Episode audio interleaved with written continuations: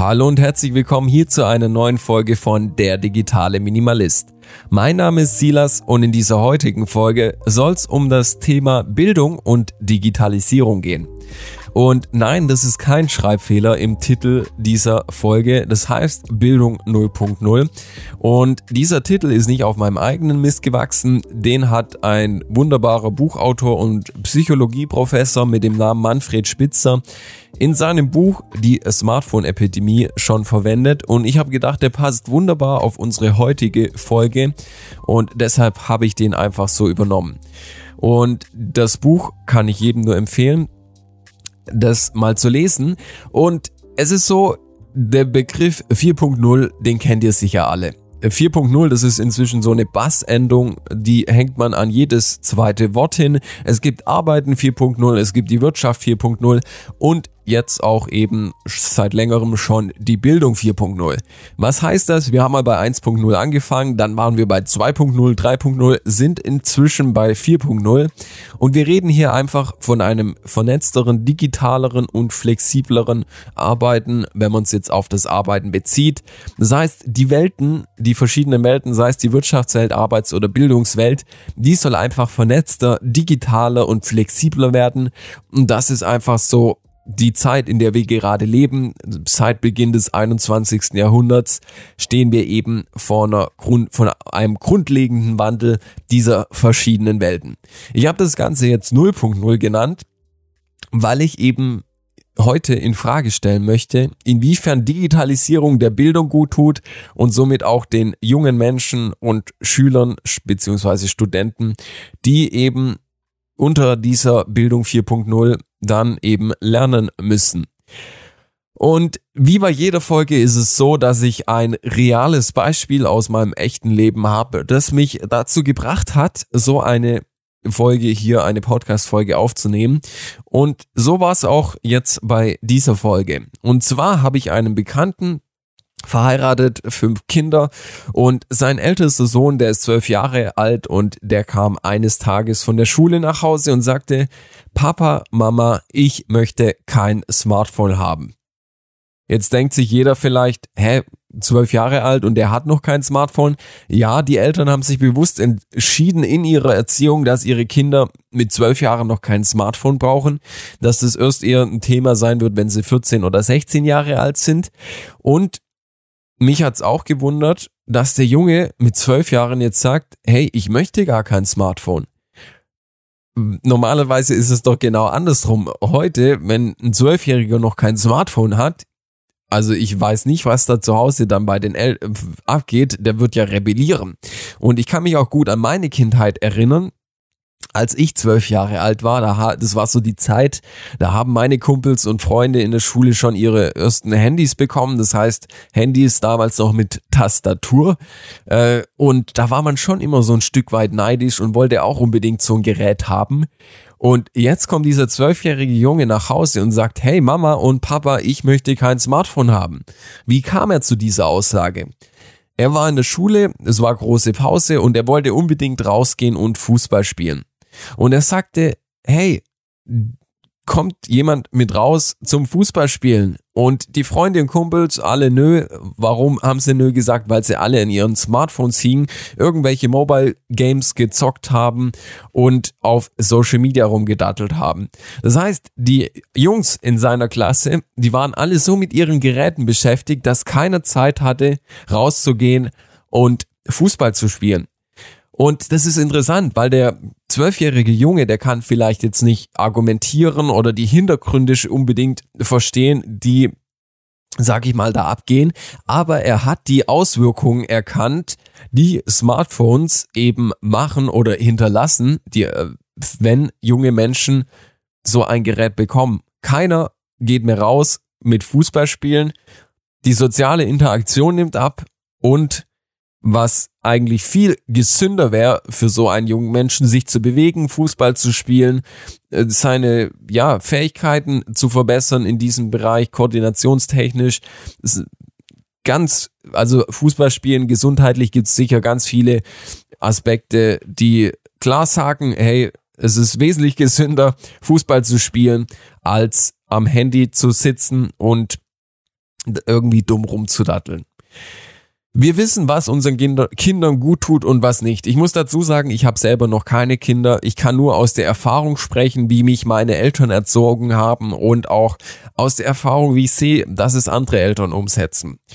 Und ich glaube, es ist echt ein Kampf, seinem Kind abzusprechen, dass es ein Smartphone bekommt in einem jungen Alter schon. Ich meine, die meisten Eltern, die gehen dem Ganzen ja aus dem Weg und sagen, hey, mein sechsjähriges Kind bekommt ein Smartphone in die Schultüte und dann haben so sechsjährige Kinder schon ein Smartphone, das größer ist als ihre, als die Hände, die es halten.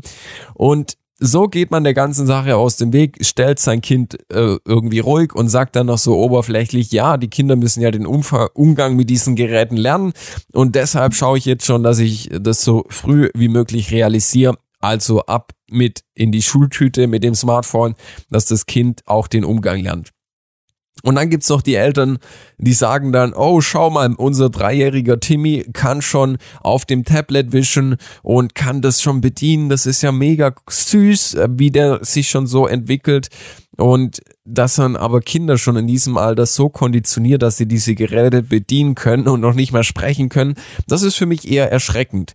Und wir wollen heute eben einmal über dieses Thema reden. Bildung, was haben Smartphones, digitale Informationstechnik in der Schule oder in der Universität verloren.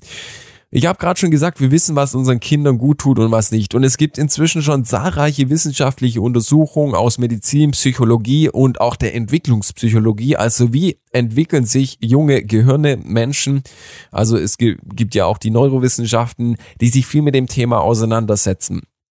Und was all diese also Felder äh, festgestellt haben, indem eben solche Untersuchungen angestellt wurden, ist, dass junge Menschen vor allem drei Dinge brauchen in ihrer Entwicklung, um eine gute Entwicklung zu vollziehen. Und das ist erstens der Kontakt mit ihresgleichen. Das heißt, ein Sechsjähriger braucht einen anderen Sechsjährigen gegenüber, mit dem er spielt. Ein Zwölfjähriger braucht Kumpels, die mit ihm Fußball spielen, die mit ihm interagieren, die sich auch mal anschreien, die auch mal ein Stück weit lernen, was es heißt, andere Menschen zu verstehen, Empathie zu entwickeln. Was junge Menschen auch noch brauchen für eine positive Entwicklung, sind verständnisvolle und liebevolle Erwachsene. Hier ist es einfach so, Kinder brauchen Vorbilder. Sie brauchen verständnisvolle, liebevolle Erwachsene, diese zurechtweisen, diese auch mal trösten und diese eben ein Stück weit mit ihrer Vorbildfunktion anleiten. Und Punkt Nummer drei ist die Natur. Kinder brauchen die Natur, dass sie eben mal wissen, was heißt es wirklich im Schlamm zu wühlen, was heißt es draußen zu sein, was heißt es mal mit aufgeschürften Knien nach Hause zu kommen. Und hier möchte ich jetzt mal so frei sein und neben der Natur auch noch den Großstadtdschungel einklammern, denn viele Kinder, die sage ich mal nicht äh, auf dem Dorf aufwachsen, die haben diese Natur nicht. Ich glaube, dass es ein Vorteil wäre, hätten sie diese Natur, aber es ist auch schon mal ein größerer Vorteil, wenn ein Kind in der Stadt rausgeht, sofern es das kann, auf den Spielplatz geht und so in dieser in diesem Dschungel, in diesem Großstadtdschungel, Dschungel ist ja auch Natur, eben unterwegs ist. Und im Gegenzug zu diesen drei Dingen, also junge Menschen brauchen Kontakt mit ihresgleichen, Verständnis und liebevolle Erwachsene und die Natur, ist eben der Umgang mit digitaler Informationstechnik. Und sei es jetzt in der Freizeit oder in Bildungseinrichtungen wie Kindertagesstätten und Schulen, das brauchen sie nicht, um sich positiv entwickeln zu können. Junge Menschen brauchen keine digitale Informationstechnik, um sich zu verantwortungsbewussten, ja, jungen Erwachsenen zu entwickeln, entwickeln zu Erwachsenen, die eine klare Willensbildung haben und eine Empathiefähigkeit. Nach dem gegenwärtigen Stand unseres Wissens schaden eben solche digitalen Informationstechniken bei Achtung unkritischer Verwendung der körperlichen, emotionalen, geistigen und sozialen Entwicklung junger Menschen und damit auch deren ihre Gesundheit. Das heißt einmal körperlich, junge Menschen, die zu viel Zeit am Smartphone verbringen, haben Bewegungsmangel, Haltungsschäden, Kurzsichtigkeit. Der Augapfel entwickelt es sich erst bei jungen Menschen, erst wenn man, sage ich mal, ausgewachsen ist, dann ist es so, dass sich auch der Augapfel nicht mehr verändern kann und somit wird man auch nicht mehr kurzsichtig durch das Smartphone. Also wenn du jetzt als 30-Jähriger auf das Smartphone schaust, dann wirst du durch das Smartphone nicht mehr kurzsichtig. Aber ein junger Mensch, der permanent am Smartphone ist, der gewöhnt sich auf diese Distanz und sein Auge stellt sich darauf ein und der hat dann nachher Kurzsichtigkeitsprobleme, dass er Dinge in der Ferne nicht mehr richtig sehen kann, weil sein Auge nur auf diese kurze Distanz geschult wurde.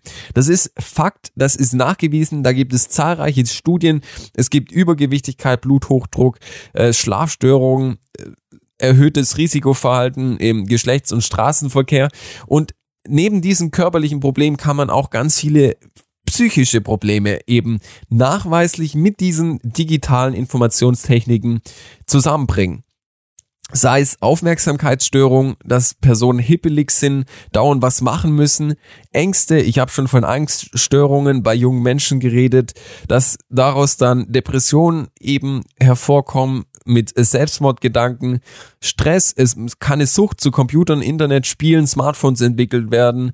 Und so gibt's ganz viele Studien, die all diese Wörter, die ich jetzt einfach nur so rausgehauen haben, nachweislich eben belegen, dass das durch die übermäßige Benutzung von Smartphones, von Computern dazu führt, dass Kinder darunter leiden in ihrer Entwicklung.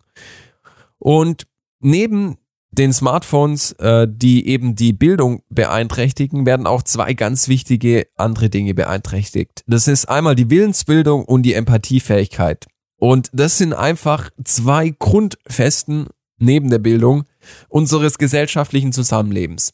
Das heißt, wenn wir eine Generation heranziehen wollen, eine Generation haben wollen, die einmal klar Meinung beziehen kann, die eine klare Willensentscheidung treffen kann. Und es ist Fakt, dass Kinder sich das erst beibringen müssen. Die müssen es lernen, einen eigenen Willen, alle eine eigene Meinung zu entwickeln. Und wenn ich so ein Smartphone immer bei mir habe, so ein Gerät, das permanent mir vorsetzt, was ich machen soll. Es ist ja Fakt. Also wir reagieren ja inzwischen hm, nur noch auf das, was das Smartphone uns vorgibt. Das heißt, wenn ich eine Notification habe, dann wische ich die weg. Wenn ich einen äh, roten, roten Kreis oben rechts im Eck sehe von einer App, dann klicke ich da automatisch drauf. Das sind ja alles Dinge, die passieren in unserem Unterbewusstsein. Das ist ja keine aktive Handlung mehr, die wir da vollziehen, sondern das ist einfach der Reiz, der ausgelöst wird, oh, ich habe eine neue Benachrichtigung, ein kleiner Dopaminrausch wird dadurch verursacht und wir klicken automatisch drauf. Das heißt, wir reagieren auch zu größten, zum größten Teil, wenn wir so ein Gerät haben, nur auf die Informationen von anderen Menschen. Wir schauen, was machen gerade unsere Freunde auf Instagram, wir sind auf TikTok unterwegs, wir nutzen Facebook, wir reagieren nur und wenn man nur reagiert und seinen Gedanken keinen eigenen freien Lauf lässt, mal über eigene, also andere Sachen nachdenkt und eine klare Stellung zu gewissen Thematiken bezieht und nur konsumiert, dann kann keine Willensbildung vollzogen werden. Und Willensbildung, wenn Menschen keine klare Meinung haben, dann kann man sehen, wie das ausgeht, wenn man sich den Cambridge Analytica Fall anschaut in den USA, wo 100 tausend Menschen oder tausende von Menschen manipuliert wurden über Facebook, indem sie Anzeigen vorgesetzt bekommen haben, Werbung, diese so manipuliert haben, dass sie Donald, Trump, Donald Trump wählen sollen. Und das waren Menschen, die hatten keine klare Meinung, die haben keinen klaren Standpunkt bezogen gehabt und waren so formbar, dass sie eben durch Werbung auf Facebook manipuliert werden konnten und dann in ihrer Meinung ganz klar in eine Richtung gedrängt worden. Empathiefähigkeit. Eine ganz wichtige Sache. Wir leben in einer Demokratie, da ist Solidarität ganz wichtig. Wir leben auch gerade in der Zeit Coronavirus, da ist es wichtig, dass man Empathie zeigt, dass ich nicht zehn Klopapierrollen mitnehmen, sondern nur eine mitnehmen. Es hängen ja jetzt inzwischen überall Schilder in den Läden. Aber es ist wichtig, dass ich Empathie habe. Ich kann mich in andere hineinversetzen. Ich weiß, wie sich andere Menschen fühlen. Das heißt nicht, ich muss fühlen wie andere Menschen. Das heißt, wenn jemand weint, dann muss ich nicht weinen. Das ist keine Empathie. Empathie heißt, ich kann mich in die, An in die Lage der anderen Person hineinversetzen und ich weiß, wie es sich anfühlt, traurig zu sein oder eben in diesem Moment Freude zu haben und mit dieser Person mitempfinden zu können. Und Empathie ist wichtig und Empathie kann sich nur entwickeln, wenn man mit Gleichaltrigen interagiert, wenn man sieht, oh, da ist jemand hingefallen beim Fußball und hat sich verletzt, der weint jetzt, dem tut etwas weh. Ich bin auch schon mal hingefallen beim Fußballspielen und habe mich verletzt. Ich weiß, wie der sich jetzt fühlt. Und das kann man nur entwickeln, Empathiefähigkeit, wenn man eben mit anderen Menschen interagiert. Und das kann uns ein Bildschirm nicht liefern. Selbst wenn wir Videos anschauen, wie Menschen auf etwas reagieren, ist das nicht die persönliche Erfahrung. Und so eine Willensbildung und Empathiefähigkeit, das ist, das muss ein junger Mensch lernen, wie er auch die allerersten Schritte macht, das Gehen lernt. Das sind einfach Sachen, die gelernt werden müssen. Und wenn wir eine Gesellschaft haben wollen, die verantwortungsvoll ist, die eine klare Meinung beziehen kann, dann ist es wichtig, dass wir eben ganz klar die Entwicklung fördern von diesen Dingen und die werden nicht durch digitale Informationstechnik gefördert. Jetzt haben wir diese ganzen Risiken und Nebenwirkungen eben durch. Das heißt, wir, wir haben gemerkt, hey, umso jünger ein Mensch ist und umso höher der Gebrauch von diesen digitalen Informationstechniken ist, desto eher nimmt er Schaden davon. Weil ein junger Mensch, desto jünger er ist, desto weniger hat er sich schon entwickelt und desto mehr muss er eigentlich mit Gleichaltrigen unterwegs sein, brauche liebevolle Erwachsene, die Zeit mit ihm verbringen, die ihm Dinge zeigen und die ihn anleiten und er braucht eben auch ganz klar diese Natur, wo er sich austoben kann. Und jetzt ist es so, wir haben ganz klar gesagt, also das sind bekannte Risiken und Nebenwirkungen, das ist Fakt, da gibt's Studien, die ganz klar belegen, hey, hier nimmt ein Kind Schaden, wenn es Zeit mit digitalen Medien verbringt. Und wenn man jetzt auf die Bildung geschaut, da ist es so, dass die behaupten, äh, also die Wirkung im Bildungsbereich, dass da eine positive Wirkung eben nachgewiesen werden kann. Das ist nicht der Fall. Es ist eher vielmehr das Gegenteil der Fall. Also je mehr Zeit Schüler einmal mit digitalen Medien in ihrer Freizeit verbringen, desto schlechter sind sie auch in der Schule. Gibt auch einige, eine Reihe von Studien, die eben belegen, hey, Schüler, die mehrere Stunden an ihrem eigenen Computer in ihrem Zimmer verbringen, weisen schlechtere Schulleistungen auf. Äh, wir reden hier immer von einem Durchschnitt Klar gibt's immer die, sage ich mal, die besseren Schüler, die sowas besser verarbeiten können. Aber was auch Fakt ist, durch digitale Medien, durch digitale Informationstechnik werden die guten Schüler, die stecken das relativ einfach weg. Die können damit umgehen, die wissen, wie sie solche Geräte nutzen. Die sind auch ein Stück weit diszipliniert. Aber die schwachen Schüler und die Schüler, die vom ja, vom Wissen einfach nicht so weit sind, die, sage ich einfach mal, ohne jemand verletzen zu wollen, dümmer sind, wenn die jetzt noch digitale Informationstechnik benutzen, dann werden sie signifikant noch schlechter. Und es ist einfach so, dass, dass es inzwischen schon viele Studien gibt. Ich möchte einfach ein paar nennen, wo gezeigt wird, dass digitale Informationstechnik im Unterricht nicht funktioniert. Sie lenkt einmal ab. Da gab es eine Studie, die zeigt, dass Schüler, die eben im Vergleich zu der Kontrollgruppe, die die ohne digitale Informationstechnik im Unterricht gelernt haben, also ohne ein Tablet oder eine White, ein Whiteboard, eine digitale Tafel, dass die um 10 bis 15 Prozent besser waren. Also Schüler, die das nicht benutzt haben, waren notentechnisch 10 bis 15 Prozent besser.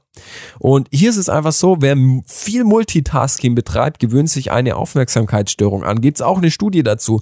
Und da habe ich auch in einem anderen Buch letztens gelesen, es ist schön zu sehen, äh, es ist schön zu sehen, was sage ich hier?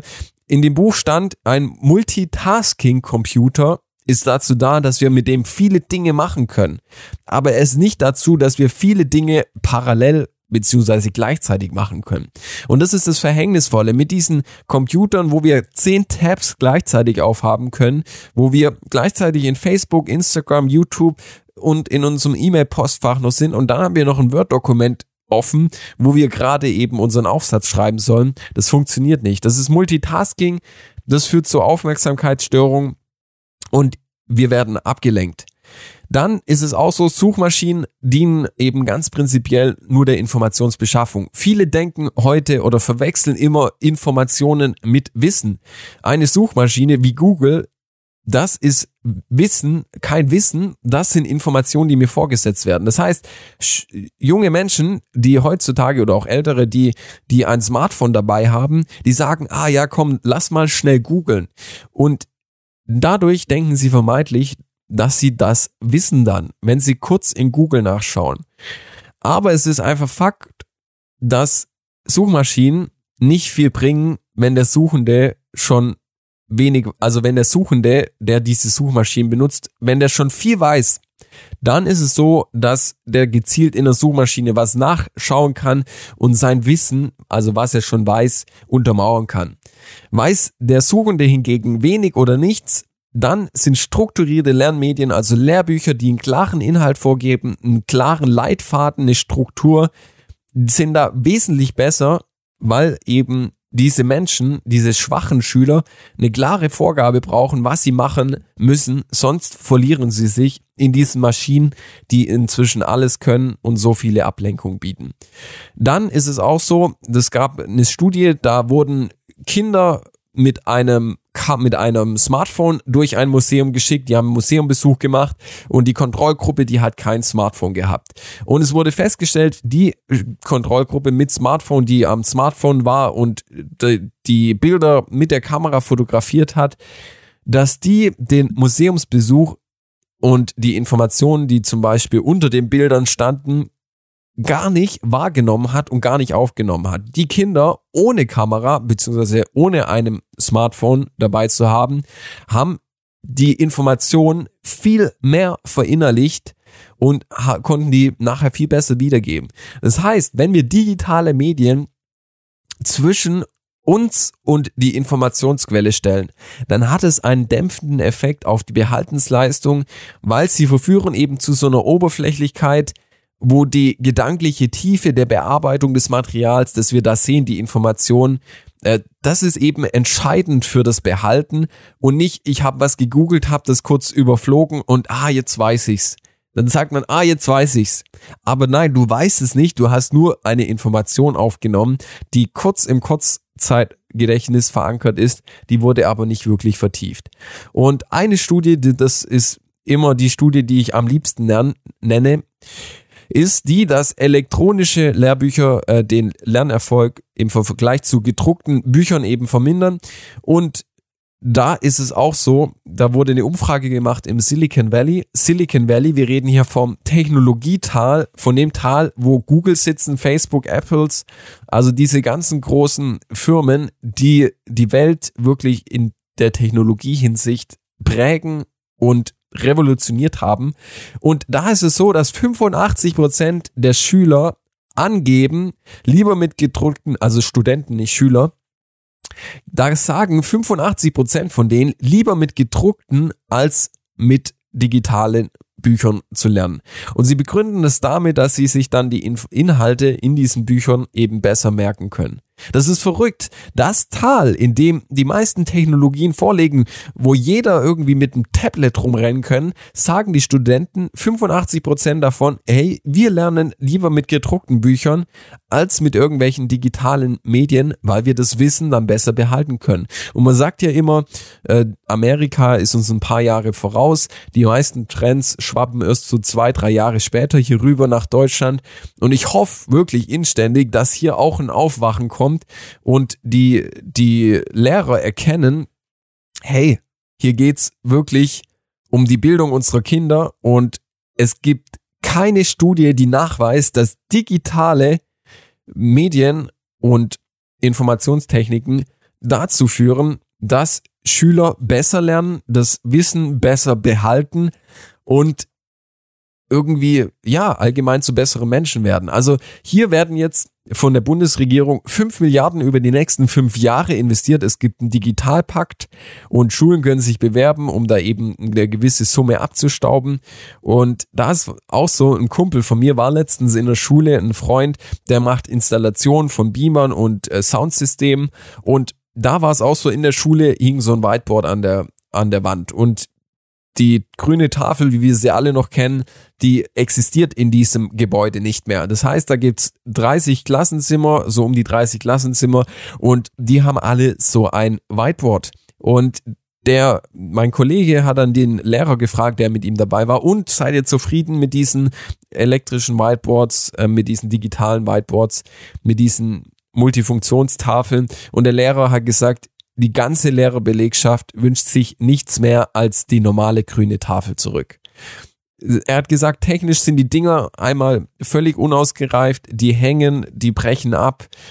Die, der Stift, man hat so einen Stift, ihr kennt das vielleicht vom Tablet oder von einem Smartphone, gibt es manchmal so Pens, die mitgeliefert werden, so ein iPad, wo man dann eben auf dem Gerät digital mitschreiben kann. Und hier ist es so, dass ja, dass das alles noch technisch völlig unausgereift ist, aber Hauptsache man hat man dig mal digitalisiert und so eine Tafel für im Schnitt 10.000 bis 15.000 Euro gekauft. Eine Tafel 10.000 bis 15.000 Euro. Und er hat gesagt, es sind so viele kleine Unterbrechungen, allein die Tatsache, bis man seine Strichstärke ausgewählt hat und Stiftfarbe, das mag in dem Moment vielleicht nur ein paar Sekunden dauern und trotzdem ist es in der Summe so viel Zeit, die da verloren geht, wo er schon längst eine Kreide in die Hand genommen hätte und angefangen hat zu schreiben. Und ein Lehrer macht es inzwischen so, der hat sich so abwaschbare Filzstifte gekauft, lässt das digitale Whiteboard ausgeschalten, schreibt da drauf und wischt es am Ende der Stunde dann wieder ab. Der hat sich dann so geholfen. Und auch die Schüler haben gar nicht das Bedürfnis, so ein digitales Whiteboard zu haben. Das ist ja das Absurde dass hier in Deutschland die Lehrerschaft und die, die, ja, die Politiker anscheinend noch nicht verstanden haben, dass wir die Bildung an für sich nicht digitalisieren müssen. Es gibt noch viele andere wunderbare Studien. Ich empfehle euch wirklich mal das Buch von Manfred Spitze zu lesen, die Smartphone-Epidemie. Es gab auch eine Studie, die hieß Bring Your Own Device. Da wurden Schüler aufgefordert, ihre eigenen digitalen Geräte mit in die Schule zu bringen. Und da wurde gesagt, hey, wir können viel Geld sparen. Jeder Schüler lädt sich eine App runter und dann kann er am Smartphone eben dann die Aufgaben bearbeiten oder am Tablet, seinem eigenen Gerät. Was da natürlich festgestellt wurde, die Schüler verbrachten viel Zeit auf anderen Plattformen, sei es YouTube, sei es Social Media und haben schlussendlich dann wirklich Defizite aufgewiesen, als am Ende ein Test geschrieben wurde über diese Lerninhalte. Das war auch eine Studie und ist es klar, selbst wir Erwachsene finden uns schnell wieder oder ich ertappe mich selber oft.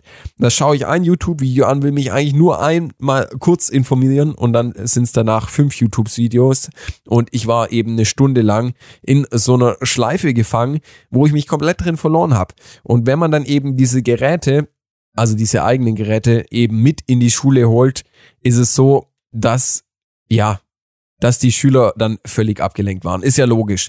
Jetzt gibt's auch Leute, die sagen, ja, es gibt ja Geräte, Tablets, die haben dann nur dieses eine Programm drauf.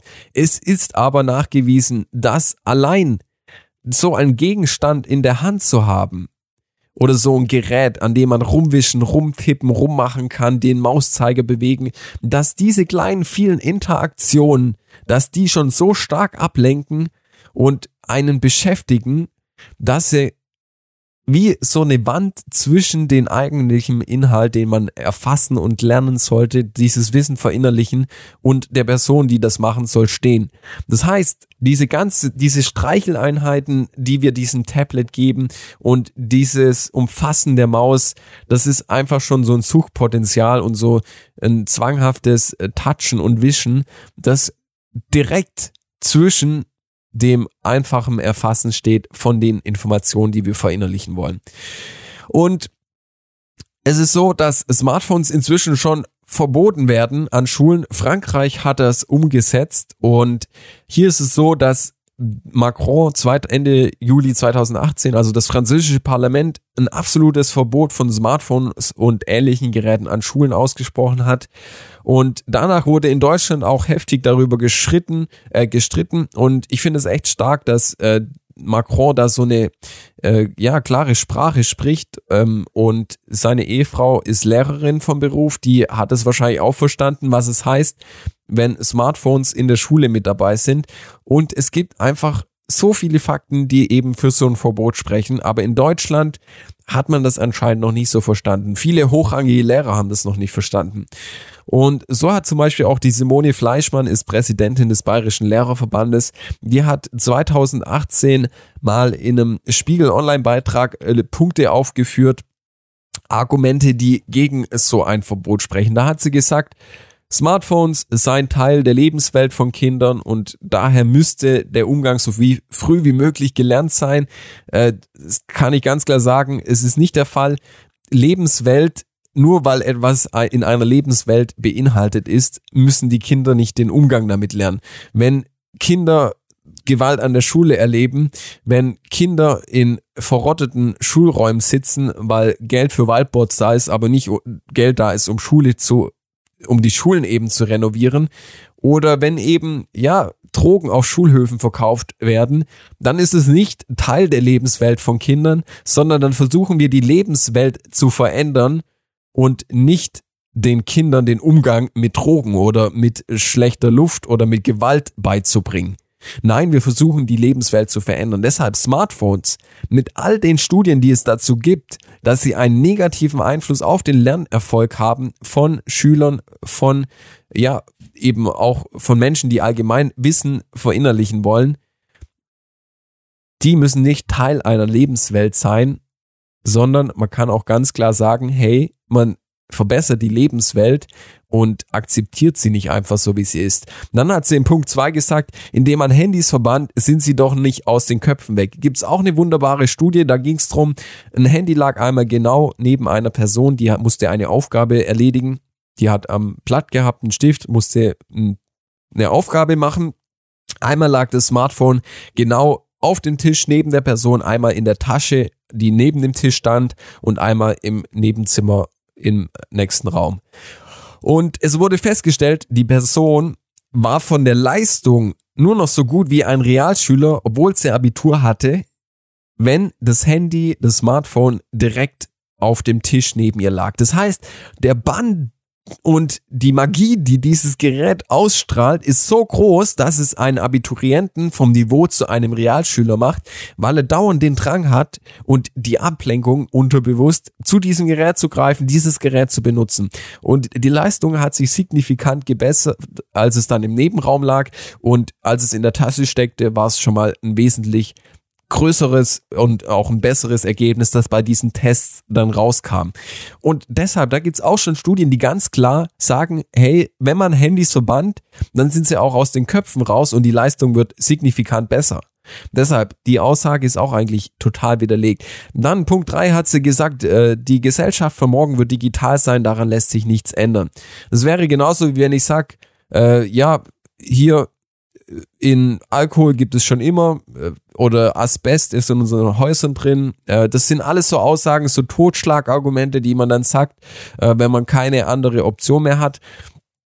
Es ist einfach so, keiner sagt, wenn in einem Haus Asbest drin ist, das unseren Lungen schadet, ja, das bisschen Asbest, das macht doch keinem was. Nee, wenn Asbest in Häusern drin ist, wenn Häuser verunreinigt sind von diesem Stoff, dann werden die entweder komplett renoviert oder abgerissen. Niemand würde seine Kinder in einem Asbest verunreinigten, äh, in einer Asbest verunreinigten Schule gehen lassen. Aber nee, die Gesellschaft von morgen wird digital, daran lässt sich nichts ändern. Doch, daran lässt sich was ändern. Wenn Umstände nicht so sind, wie sie sein sollen, dann kann man was daran verändern. Und es heißt nicht zwanghaft, nur weil wir in einer digitalen Welt leben werden, dass wir die Bildung digitalisieren müssen. Wir müssen vielmehr sagen, hey, wir haben zum Beispiel eine oder zwei Stunden, wo die Kinder programmieren lernen können, aber wir müssen die Kinder in ihrer Medienkompetenz fördern und nicht darin fördern, dass sie, dass wir jetzt alles digital machen, was die Kinder lernen sollen. Das ist völliger Schwachsinn. Dann hat sie noch gesagt in Punkt 4, natürlich können wir Schulen zu Schutzräumen erklären, aber die Kinder aus diesem Schutzraum, wenn die da später rauskommen, werden sie im internationalen Vergleich abgehängt werden. Da ist Fakt, Kinder brauchen Schutzräume, wir schicken unsere Kinder auch nicht ins Rotlichtmilieu oder in irgendwelche Bezirke mit bekannt hoher Kriminalität.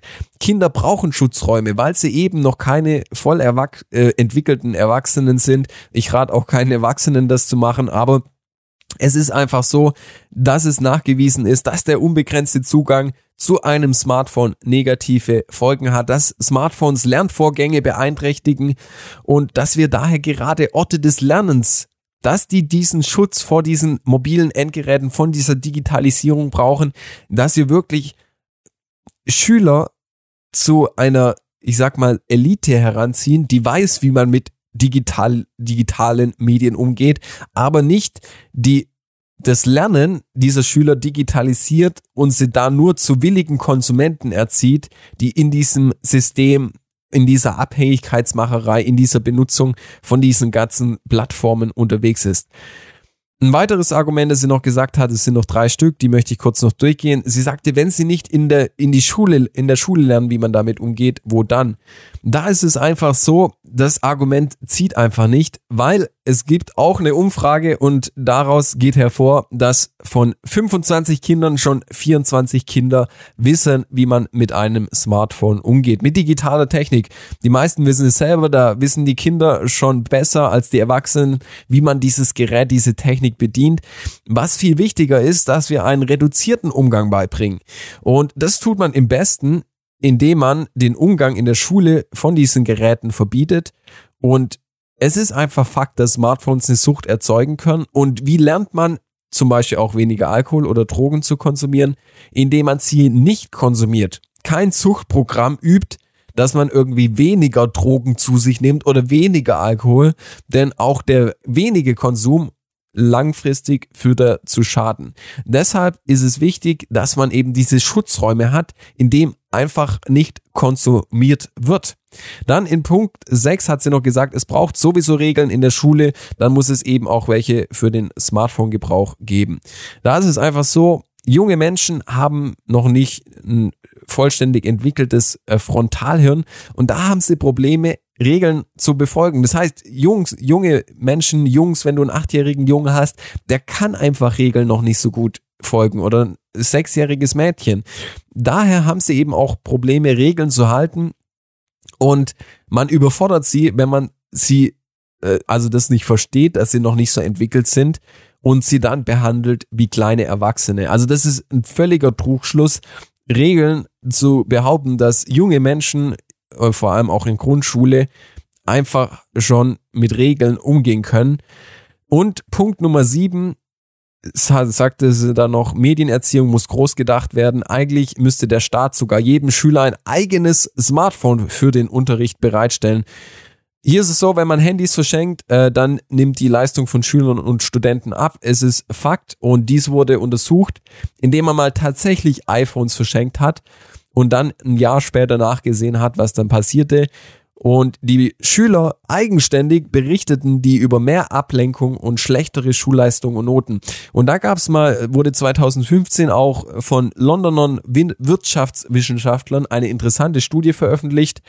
Und da ging's drum, da wurde an 90 Schulen im Großraum London von dem Jahr 2002 bis 2012, das war zehn Jahre, ein Handyverbot eingeführt und dann wurde geschaut, fünf Jahre vor diesem Zeitraum bis fünf Jahre nach dem Zeitraum, wie sich die Schulnoten von den über 130.000 Schülern verändert haben. Und es sah folgendermaßen aus, die 20 besten Prozent, also die 20 Prozent der besten Schüler wurden nach dem Handyverbot nicht besser wie schon gesagt, die meisten Schüler, die schon von ihrem Wissensstand einfach schon, sage ich mal, biologisch ein Gehirn haben, das sich schneller entwickelt hat, das einfach eine höhere Kapazität hat, eine höhere Intelligenz, die haben ihre Leistung nicht noch mehr verbessern können nach diesem Handyverbot. Was dennoch signifikant war, die 20 Prozent der schlechtesten Schüler verbesserten sich hingegen am deutlichsten. Das heißt, wir können festhalten, wenn man Smartphones ausgibt, werden Schüler schlechter und wenn man sie an Schulen verbietet, werden sie besser. Und dies also dieses Ergebnis, das deckt sich einfach, was wir mit den Auswirkungen von Computern an Schülern bereits wissen. Niemand wird besser, aber die Leistung vor allem der schwachen Schüler werden noch schlechter. Das heißt, was wir längerfristig damit produzieren, ist, dass wir eine noch größere, noch größeren Keil zwischen arm und reich treiben, weil Arm und reich definiert sich meistens auch über einen höheren Bildungsstand. Das heißt, jemand, der mehr Bildung hat, ein besseres Wissen, kann dementsprechend auch ein Beruf ergreifen, der besser bezahlt ist und dadurch auch mehr Wohlstand hat. Das ist ja eine Kette, die zieht sich bis in die Zukunft. Also die, den Auswirkungen sind sich viele nicht bewusst. Und so können wir noch ganz viel zu diesem Thema sagen. Und ich möchte nochmal sagen, Empathie und Willensbildung sind entscheidend für neben Gesundheit und Bildung für eine funktionierende Gesellschaft. Und das geht nur eben im Umgang mit Gleichenaltrigen unter gelegentlicher Anleitung und Aufsicht von Erwachsenen. Und am Bildschirm kann man eben kein Einfühlungsvermögen üben. Und deshalb ist es wichtig, dass wir ganz klar überlegen, hey, brauchen wir eine Digitalisierung der Bildung wirklich oder brauchen wir die 5 Milliarden nicht einfach für bessere Schulgebäude, für mehr Lehrer und für Lehrer, die den Schülern wirklich eine minimal, einen minimalistischen Umgang mit diesen Geräten vermitteln können. Weil es ist einfach Fakt, es ist ein Fazit.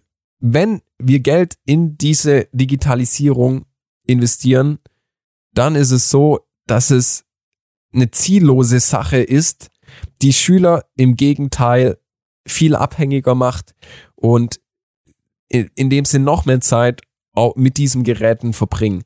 Und hier sei noch dazu gesagt, da steckt auch ganz viel Lobbyarbeit dahinter. Das heißt, dass digitalisiert wird, da stehen Riesenkonzerne dahinter, die sagen, hey, wir wollen, dass unsere Technologien, dass unsere Geräte so, so früh wie möglich auch an Menschen vermittelt wird und dass die da am besten schon mit aufwachsen. Und ich habe hier eine Statistik äh, von Statista vor mir liegen, die äh, das ist der Stand vom äh, 29. April 2019 und das zeigt an, welche Unternehmen in Brüssel, da ist der Sitz der EU, äh, Kommission der EU-Regierung.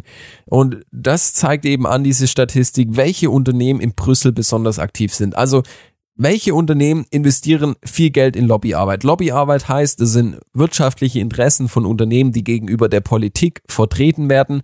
Und jetzt dürft ihr mal raten, unter den Top 5, die am meisten Geld investieren, sind drei Konzerne. Auf Platz 1 Google, auf Platz 2 Microsoft und auf Platz 4 Facebook. Das heißt, unter den Top 5, die am meisten Geld in Lobbyarbeit investieren, sind drei Konzerne, Technologiekonzerne aus dem Silicon Valley, den einziges Ziel hier ist, es ist, Menschen auf ihren Plattformen zu halten, weil, ich habe das schon mal erklärt, Facebook verdient nur Geld, wenn du Zeit auf Facebook verbringst. Und deshalb versucht Facebook alles Mögliche um Menschen an ihre Plattform zu binden. Das heißt, automatisch abspielende Videos, du hast den Endless Scroll, dass du unendlich scrollen kannst. Das sind einfach alles Funktionen, die dich so lang wie möglich an diese Plattform binden sollen. Weil wenn Facebook nicht mehr nachweisen kann, dass Nutzer viel Zeit auf ihrer Plattform verbringen, dann sagen die ganzen Firmen, die Werbung auf Facebook schalten, hey, das lohnt sich nicht mehr, dann zahlen die kein Geld mehr an Facebook und das ganze Geschäftsmodell, das ganze Konstrukt von Facebook bricht auf einmal zusammen. Denn Facebook verdient Geld mit unserer Aufmerksamkeit, mit unserer Zeit. Wir schenken Facebook, dieser Plattform, Zeit und ich habe es auch schon mal gesagt, das, was wir aus dieser Facebook, aus dieser Facebook-Welt zurückbekommen an Vorteilen, das könnte man, wenn man es, wenn man es zusammenfasst, auf 30 Minuten in der Woche reduzieren. Und man würde die Vorteile, die man wirklich als Mensch, als Persönlichkeit daraus hervorzieht, hätte man die innerhalb von 30 Minuten. Aber wir verbringen halt nicht 30 Minuten in der Woche auf dieser Plattform, sondern täglich eine Stunde, wenn man den ganzen Facebook-Konzern noch nimmt mit Instagram, mit äh, WhatsApp und mit Facebook selber, mit ihrem Messenger-Dienst sind wir einfach täglich mindestens eine Stunde im Schnitt auf dieser Plattform unterwegs. Und deshalb lohnt es sich, das zu reduzieren, weil wir ein Stück weit dann auch einfach die Machenschaften von diesen Konzernen Google, Microsoft, Facebook reduzieren, weil diese Konzerne nur Geld verdienen, weil wir ihnen ihre Aufmerksamkeit schenken. Und deshalb möchte ich nochmal hier appellieren und wirklich hinterfragen, ist es wirklich sinnvoll, unsere Bildung zu digitalisieren. Ich empfehle euch das Buch von Manfred Spitzer, die Smartphone-Epidemie. Äh, das Wort Epidemie ist gerade eh aktuell, deshalb äh, es ist ein sehr gutes Buch. Gefahren für Gesundheit, Bildung und Gesellschaft. Das ist ein Buch, das wirklich Augen öffnet und wir dürfen die Augen nicht verschließen, wenn es um die nächsten Generationen geht. Wir wollen keine willigen Konsumenten, sondern wir wollen Menschen, die empathiefähig sind, die eine klare Willensbildung haben, die klar Meinung und Stellung beziehen können und die einen Beitrag zu unserer Gesellschaft leisten. In diesem Sinne, ich hoffe, diese Episode hat euch gefallen. Wir hören uns beim nächsten Mal wieder. Ciao.